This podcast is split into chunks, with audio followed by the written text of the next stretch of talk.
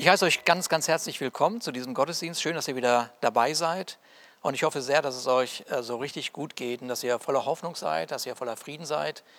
Ähm, ja, und dass ihr, äh, wie äh, auch Carmen und ich, wir haben äh, diese Woche das Wetter wieder sehr genossen. Das ist doch wirklich ein Geschenk, was wir da gerade erleben. Ähm, ja, äh, wir haben, äh, Carmen und ich haben die Tage so gedacht, ach komm, lass uns doch mal einen schönen Film uns anschauen. Und dann sind wir bei einem Agententhriller hängen geblieben. Und äh, das kennt ihr vielleicht, man, das wird immer spannender, die Geschichte entfaltet sich und man ist so mittendrin im Geschehen und so von unserem Gefühl her hat dieser Film mittendrin aufgehört. Das kann doch nicht wahr sein. Wir haben uns angeschaut und gesagt, das gibt es doch gar nicht. Es muss doch jetzt weitergehen. Die Geschichte kann doch hier nicht enden. Das, das, äh, das darf doch nicht wahr sein. Vielleicht kennt ihr genau das. Ähm, letzte Woche haben wir die Auferstehung von Jesus Christus gefeiert die Auferstehung von den Toten.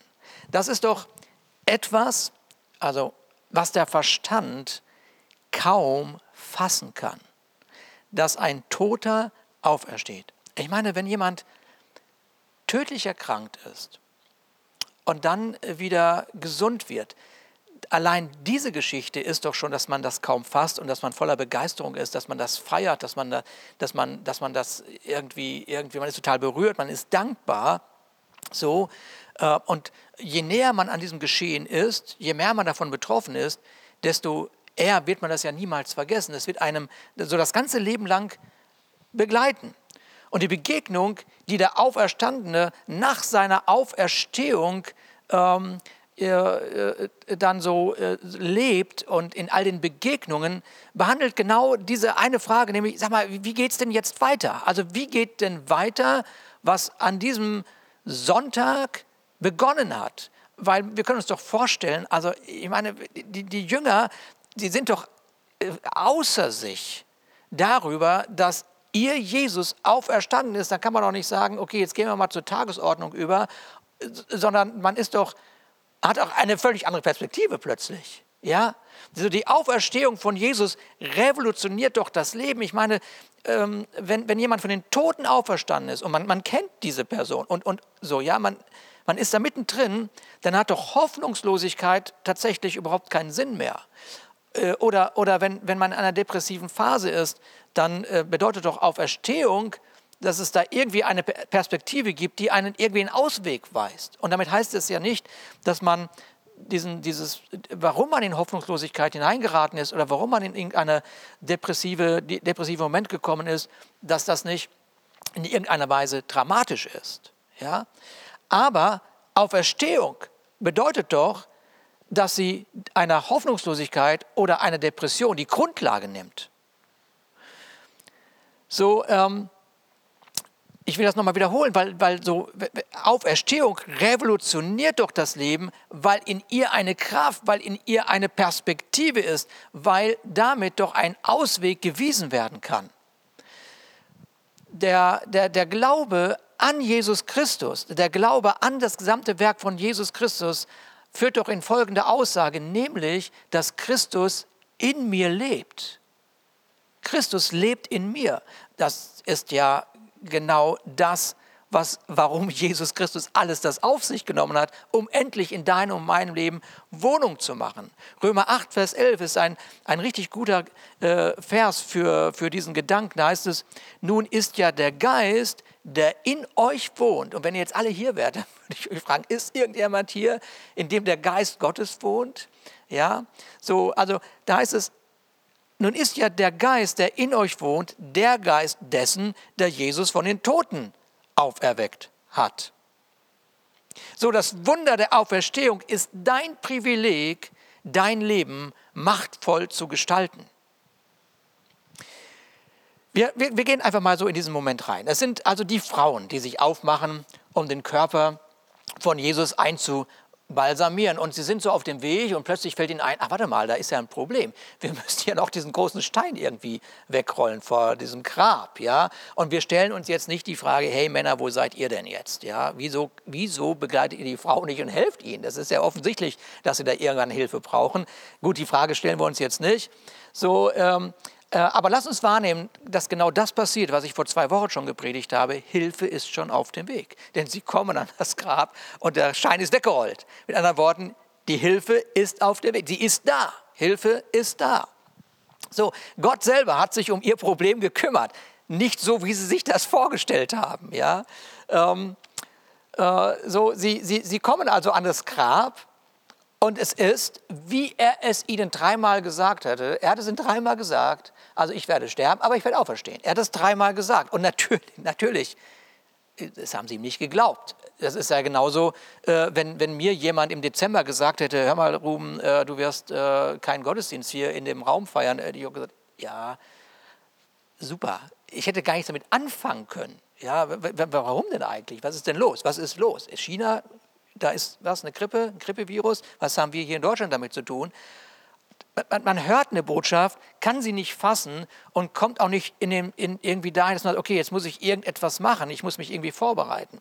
So, also genauso muss es denen auch gegangen sein. Du hörst, Jesus sagt, ich werde sterben, aber ich werde auch auferstehen. Ja, okay, lass ihn mal reden. So, es war noch nicht so lange her, da äh, hatte äh, gab es diese Begegnung von Jesus äh, mit seinen Freunden. Vielleicht könnt ihr euch erinnern, das waren so zwei Frauen äh, und ein, ein, ein Mann, das waren Geschwister. So, und, ähm, und der, sie hatten, also der, der, der Bruder ist also gestorben. Das ist eine ganz eine traurige Geschichte irgendwie. Das waren Martha, Maria und Lazarus. Ihr könnt euch vielleicht daran erinnern. Und als endlich Jesus an seinem Grab stand, ja, da, da sagt er Folgendes. Und dieser Satz ist ja, den, den kennen wir von Jesus. Ja, da sagt er Folgendes. Ich bin die Auferstehung und das Leben. Wer an mich glaubt, wird leben, auch wenn er stirbt. Das ist Johannes 11, Vers 25.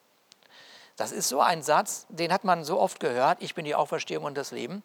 Das ist so, ja, das ist schön. Ja, ist ja klar. Jesus ist, das auf, ist die Auferstehung und das Leben. So. Und, aber das ist eigentlich ein Satz, da kann man mal Montag anfangen, drüber nachzudenken und sonst nichts mehr machen. Einfach nur darüber nachdenken. Versteht ihr? Und so eine Woche lang über diesen Satz nachdenken, weil der Satz geht nämlich weiter. Da sagt er nämlich, wer an mich glaubt, wer an mich glaubt, wird leben, auch wenn er stirbt. Und dann plötzlich hast du eine, eine andere Perspektive. Und diese Perspektive kann dich Montag durch deinen Tag begleiten, Dienstag, Mittwoch, Donnerstag. Ja, sie, sie gibt dir eine, ein, einen, einen Blick äh, den, den Jesus hier offenbart. Und dann sagt er, und wer lebt und an mich glaubt, wird niemals sterben. Ja, und wieder hast du was zum Nachdenken. Warte mal, in was für eine Dimension ist eigentlich mein Leben geführt worden?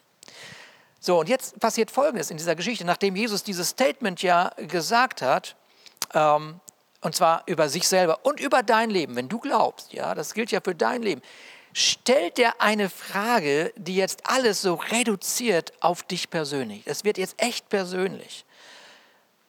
Und bevor ich diese Frage uns nochmal so stelle, äh, folgender Gedanke, man kann über Jesus alles herausfinden. Man kann herausfinden, dass er äh, ein, ein, ein Lehrer war, der mit Vollmacht gepredigt hat. Man kann herausfinden, dass er buchstäblich Kranke geheilt hat. Man kann wahrnehmen, wie er Ausgestoßene umarmt hat. Man, man kann sehen, äh, wie er für viele Menschen Versorgung gebracht hat. Man kann solche Momente auch lesen und wahrnehmen, äh, die, die genauso unvorstellbar sind, nämlich der, der, der ist auf Wasser gelaufen.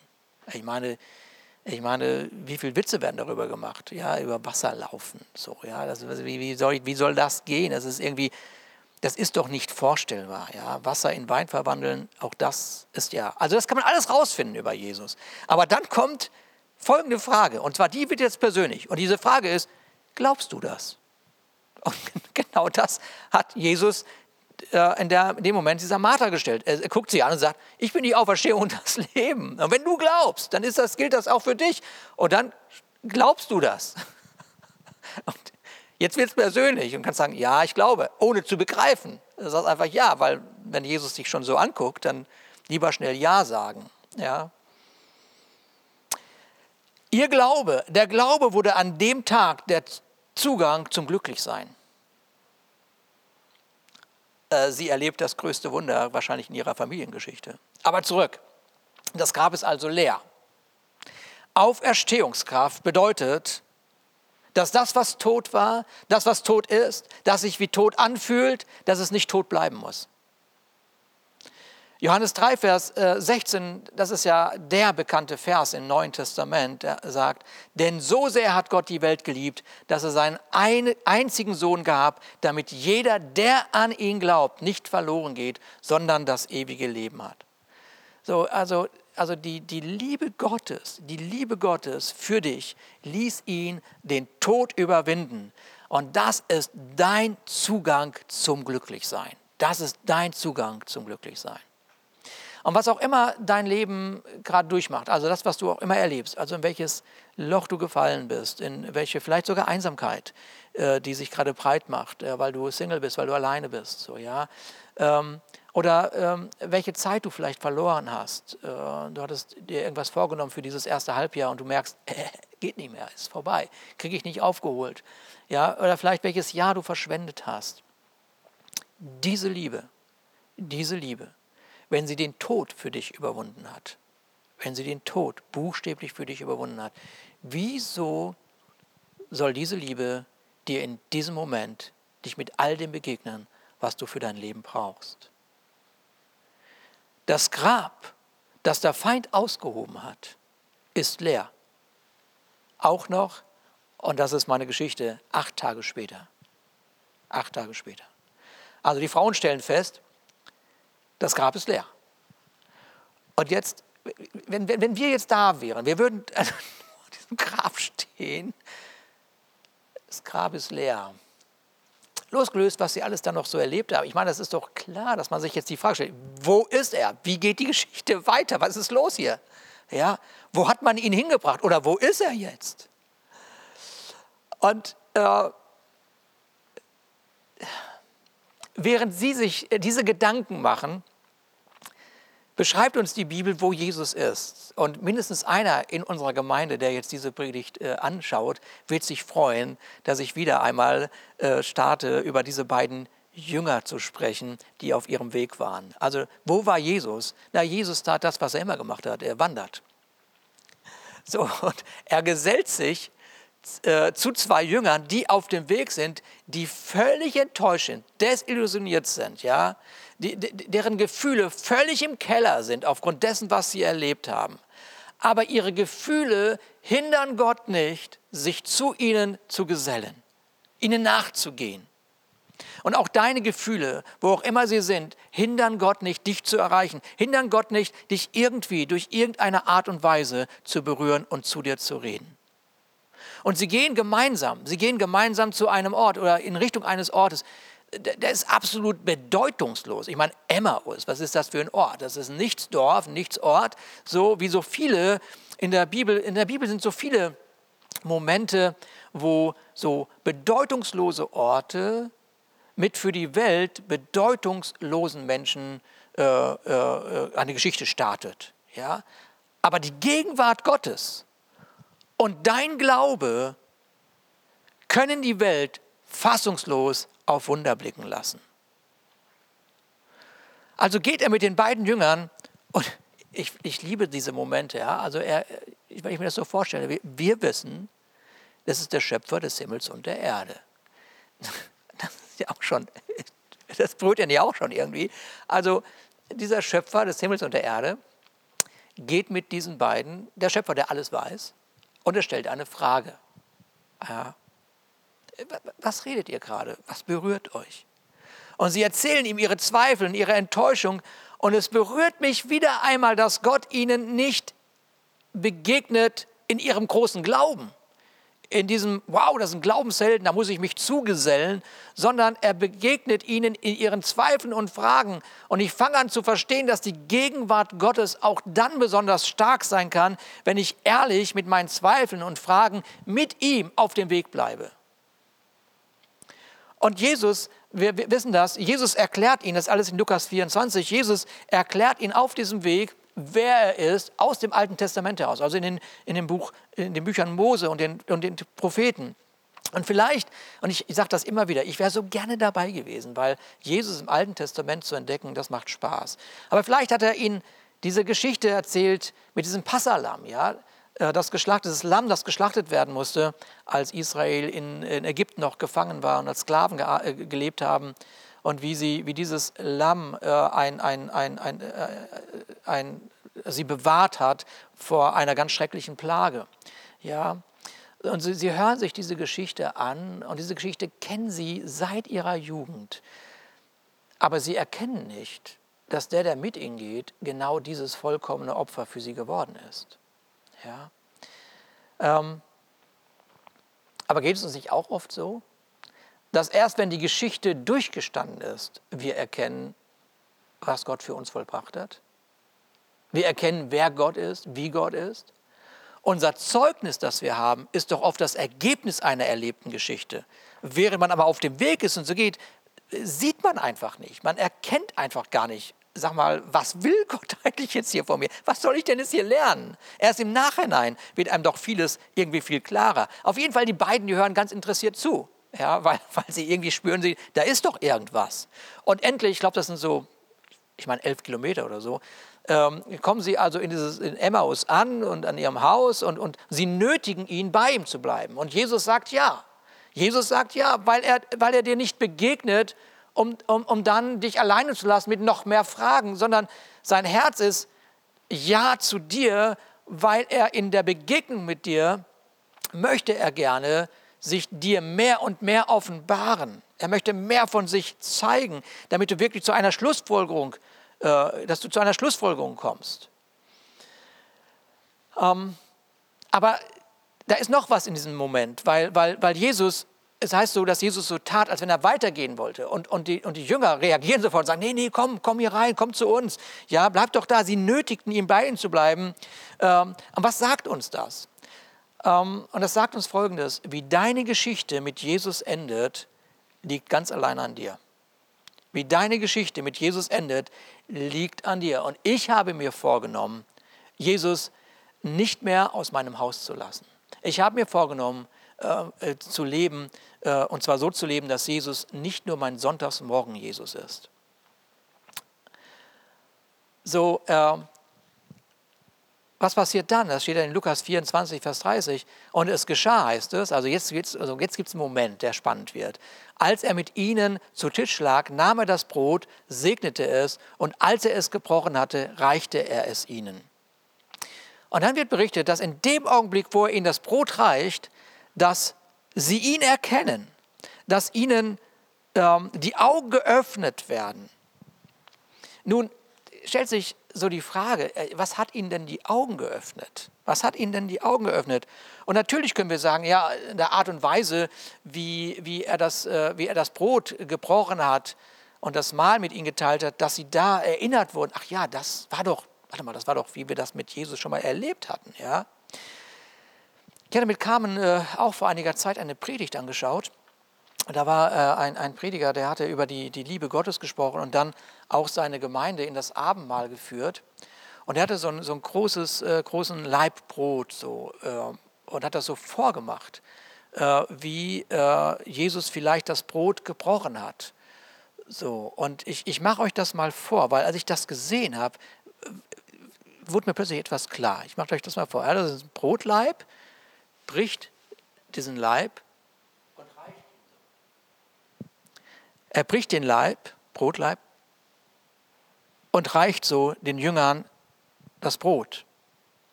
Was sahen sie wohl? Und was ich glaube, was sie gesehen haben, war, dass sie seine Narben gesehen haben. Sie haben seine Narben gesehen, die die Nägel hinterlassen haben. Und das, was seine Worte die ganze Zeit nicht nicht erklären konnten, was sie nicht erreicht hat, erreichte sie aber, als sie gesehen haben, was er durchlitten hat. Sie sagen, sie sagen, sag mal, brannte nicht unser Herz, als er zu uns geredet hatte? Ja, da war schon etwas in Vorbereitung, aber sie haben ihn nicht erkannt. Aber als sie gesehen haben, was er für sie durchlitten hat, in dem Augenblick sagen sie, jetzt wissen wir, wer er ist. Und das war der Moment, wo er äh, vor ihren Augen verschwand. Sie konnten ihn dann nicht mehr sehen. Und es gibt Dinge, die, die, die, die, die, die, nicht erklärt werden können, die muss man selber erlebt haben und zu einer Schlussfolgerung zu kommen. Und ich kann hier Sonntag für Sonntag predigen, dass Gott dich durch ein, äh, durch ein dunkles Tal führt, gerne führt, ja, und dass er dich in deinem Leben nicht alleine lässt. Aber dein Zeugnis entsteht nicht durch meine Predigt, sondern durch dein eigenes Leben und äh, durch dein eigenes Erlebnis, ja. Dadurch, dass du dich selber auf dem Weg mit Jesus befindest, dadurch entsteht dein Zeugnis. Und natürlich sind die beiden total begeistert. Das ist ganz klar. Ja, wäre ich, wär ich genauso. Ich würde es ja, ja kaum fassen. Ich gesagt, hä, was ist hier gerade passiert? Haben wir das geträumt? Wir bilden uns das ein. Ja? So, was machen sie? Sie gehen natürlich sofort los. Sie sagen, das müssen wir unseren Freunden erzählen. Äh, wir kennen die Geschichte. Sie, die, die, also, äh, sie gehen auf jeden Fall zurück. Und dieses Zurückgehen, da bin ich gestern nochmal drüber gestolpert. Zurückgehen ist für die meisten überhaupt keine Option. Ja? So, egal was ist, unsere Gesellschaft sagt, ey, du musst immer vorwärts gehen, immer vorwärts gehen, immer vorwärts gehen, ja. Du musst immer mehr erreichen, ja. Äh, und Jesus erzählt eine Geschichte von einem Sohn, der sich vorgenommen, der sich auch vorgenommen hat, ich glaube, ich gehe besser mal zurück, ja, weil ihm bewusst wurde, dass es keinen Sinn macht, bei den Schweinen zu leben, wenn dem Vater die Farm gehört. Das macht keinen Sinn. Also sagt er, ich gehe mal lieber zurück. Und die Auferstehungskraft befähigt dich, den Ort zu verlassen, der dich und dein Denken und dein Leben irgendwie in den Dreck gezogen hat. Und der Glaube an Gott, also der Glaube an Gott aus der Sichtweise der Bibel, und das ist mir wichtig, dass ich das hier nochmal ganz deutlich sage, ist nicht, dass du rückwärts gewandt in ein altmodisches Leben abdriftest. Ja, es ist auch nicht ein, der Glaube führt dich auch nicht in irgendeine Religion, ja, sondern es bedeutet schlicht und einfach, dass du zurückkommst zu dem, Vater des Lebens, der dich vor Grundlegung der Welt gesehen hat und auf diesen Moment wartet, der Sohn oder meine Tochter, sie kommt zurück. Sie kommt zurück. Also kommen sie zurück. Sie sind also in Jerusalem und sie finden die elf. Und äh, das wird uns dann auch berichtet, also wie, wie sie alle zusammenkommen. Und, und jeder erzählt, wie er Jesus wie Jesus ihm begegnet war. So was für ein Moment. Auch da wieder, ich wäre so gern dabei. Ja, diese Zweifel, dieses, haben wir ihn wirklich gesehen? Haben wir uns das eingebildet? Was ist da eigentlich los? So, ja, und ähm, vielleicht können wir uns das ein bisschen vorstellen. Ähm, was uns im Lukas-Evangelium nicht erzählt wird, das finden wir dann im Johannesevangelium. Da ist es in Johannes 20, Vers 19. Als es nun Abend war an jenem Tag, also an dem Tag, dem ersten Tag der Woche, und die Türen, wo die Jünger waren, aus Furcht vor den Juden verschlossen waren, kam Jesus, trat in die Mitte und spricht zu ihnen, Friede euch. Lass uns mal wahrnehmen, dass sie die Türen verschlossen hatten. Die Türen verschlossen.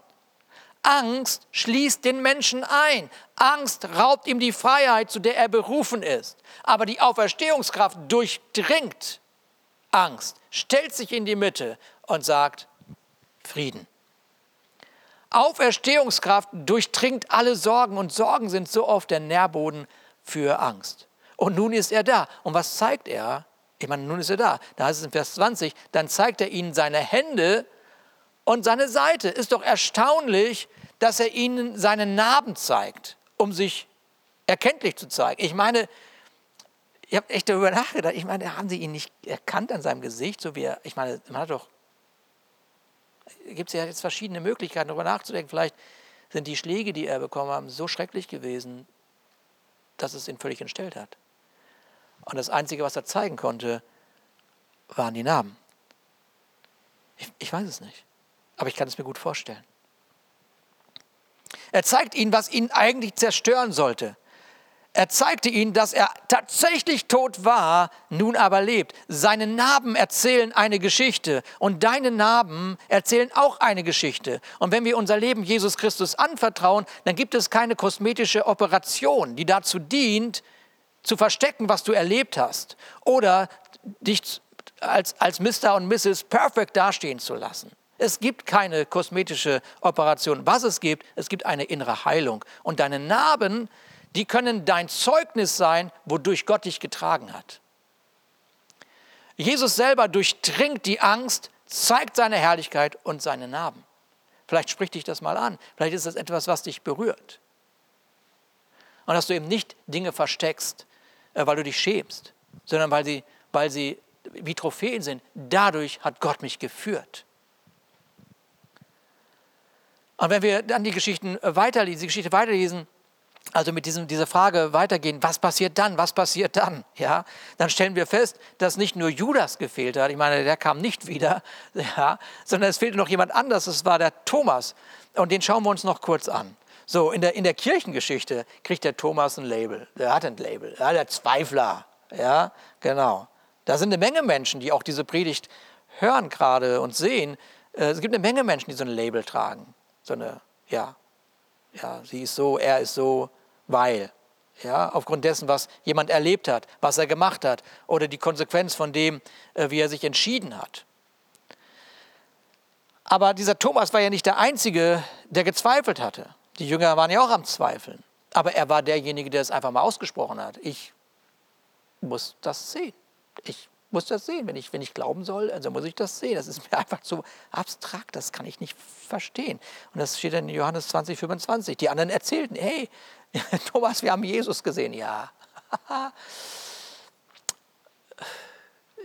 Wer mich kennt, weiß ich, ich liebe es, mich da so reinzuversetzen. Und ich glaube, ich, ich hätte genauso, ich, vielleicht wäre ich ganz leise geblieben, hätte aber gedacht, ah, Leute, echt, komm.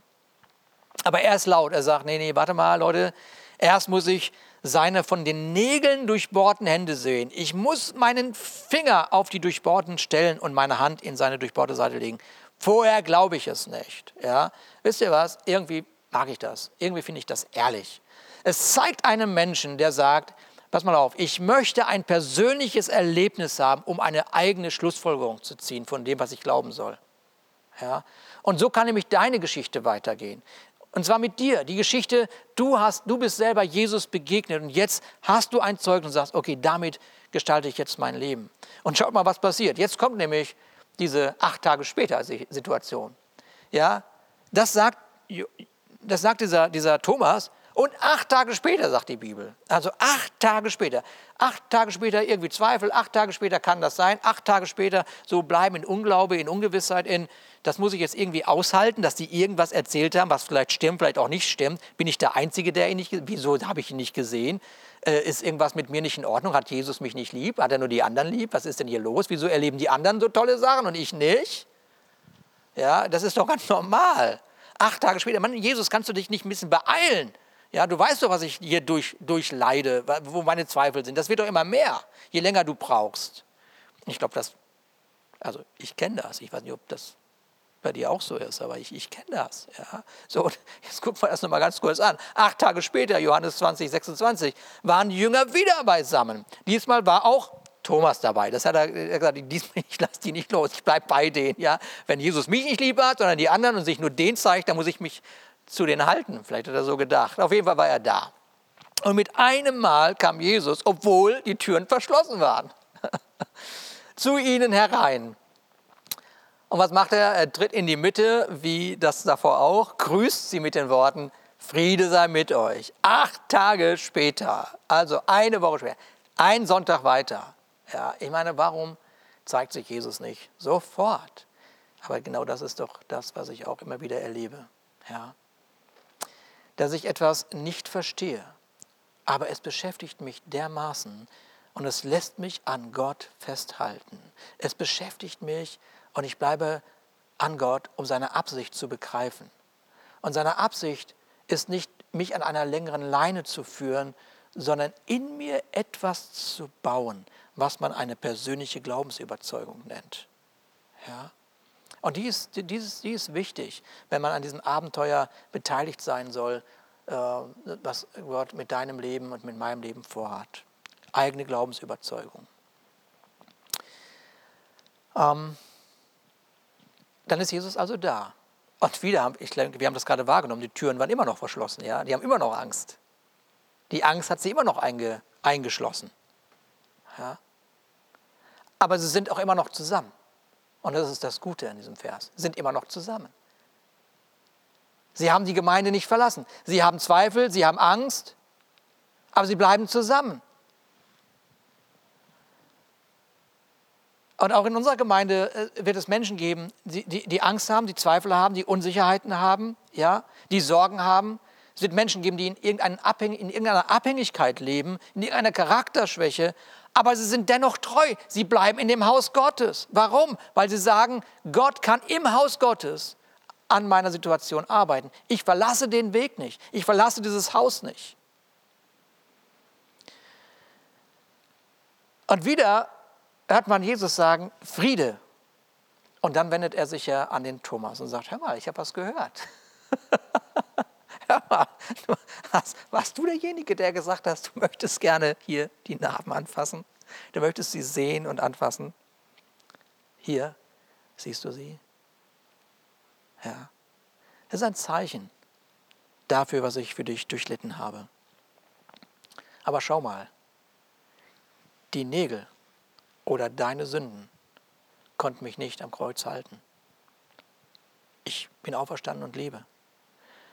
Und irgendwie so ein Gedanke kam noch so als Abschluss so in mein, mein, mein, so gestern so in meinen Kopf so, wisst ihr, was mich berührt? Dass Jesus den Jüngern nicht seine Wunden zeigt, sondern seine Narben. Ja. Wenn man so jemand seine Wunden zeigt, dann ist man mitten so in der Geschichte drin und man leidet und man, man äh, ist verunsichert, man was weiß ich was ist. Ja. Man dreht sich um Wunden, das, was man erlebt hat. Aber wenn man seine Narben zeigt, dann zeigt man, was man durchgestanden hat. Ja. Dann zeigt man, man ist der Sieger, man hat es geschafft, man hat es überwunden. Jesus hat all das Leiden auf sich genommen, damit die Geschichte, die sein Vater vor Grundlegung der Welt mit dir hatte, endlich beginnen oder weitergehen kann. Und auch heute Morgen ist mir das so, so, so, so kostbar und wichtig, dir zu sagen, dass du vielleicht durch diese, diese kurzen Momente, die ich hier schnell gezeichnet habe, dass du vielleicht anfängst, darüber nachzudenken, wo stehe ich eigentlich gerade mit Gott? Und vielleicht jetzt in diesem Moment sagst, okay, komm, ich, ich, ich möchte mit Gott einen Start machen. Ich möchte, dass, ich möchte mit ihm auf dem Weg sein. Ich möchte, dass er mir Fragen stellt.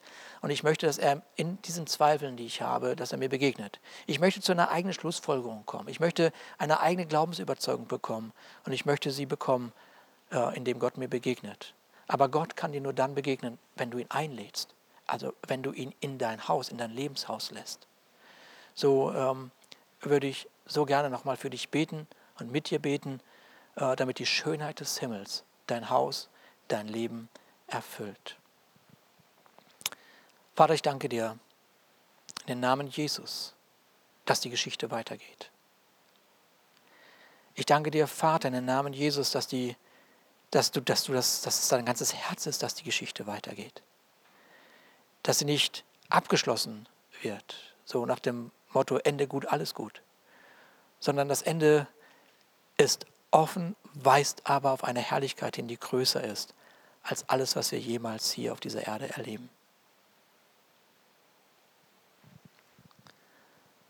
Danke, dass du mit deiner Gegenwart in all unseren Wohnungen bist, in all unseren Häusern bist und dass dieser Friede mit euch, dieses Friede mit euch, dass das sich jetzt ausbreitet in diesem Moment, dass eine übernatürliche Ruhe unser Herz erfüllt weil wir sehen, was du für uns durchlitten und ertragen hast, aber dass dich das alles nicht festhalten konnte. Du hast den Tod überwunden für uns. Amen. So, wenn du heute dein Leben Jesus Christus anvertrauen möchtest, sagst, ich komm, komm in mein Leben, dann äh, sprich doch bitte einmal folgendes Gebet. Ich werde das vorsprechen und äh, du kannst es dann in Ruhe nachsprechen. Ich komme zu dir. Ich kenne dich noch nicht so gut. Aber ich habe verstanden, dass du mir nachgegangen bist. Auch durch diese Predigt. Und ich möchte dir jetzt mein Leben anvertrauen weil ich dich kennenlernen möchte, weil ich deine Kraft erleben möchte.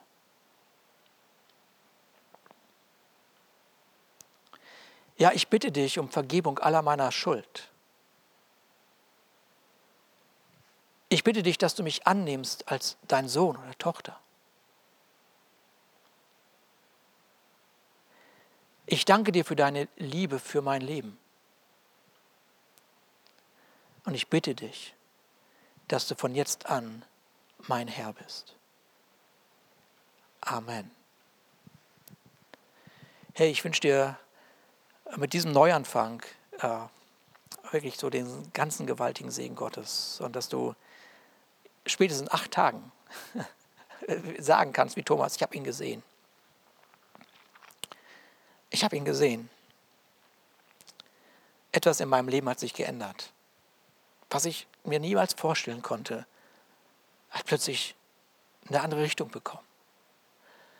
Und wir, wir würden es lieben, wenn du, wenn du uns anrufst oder eine E-Mail schreibst oder uns über WhatsApp, Threema oder wie auch immer erreichst und genau davon erzählst. Vielleicht ist es aber auch so, dass du noch Fragen hast und sagst, hey, warte mal, ich muss da noch mal ein paar Fragen loswerden. Ja, über unsere Webseite kannst du uns auf jeden Fall erreichen. Äh, wir rufen dich zurück, auf jeden Fall. Und äh, vielleicht schaffen wir es ja auch, mit dir einen Termin zu finden, wo wir mal in aller Ruhe über dieses Leben mit Gott reden können. Jetzt wünsche ich euch allen einen richtig genialen Tag. Amen.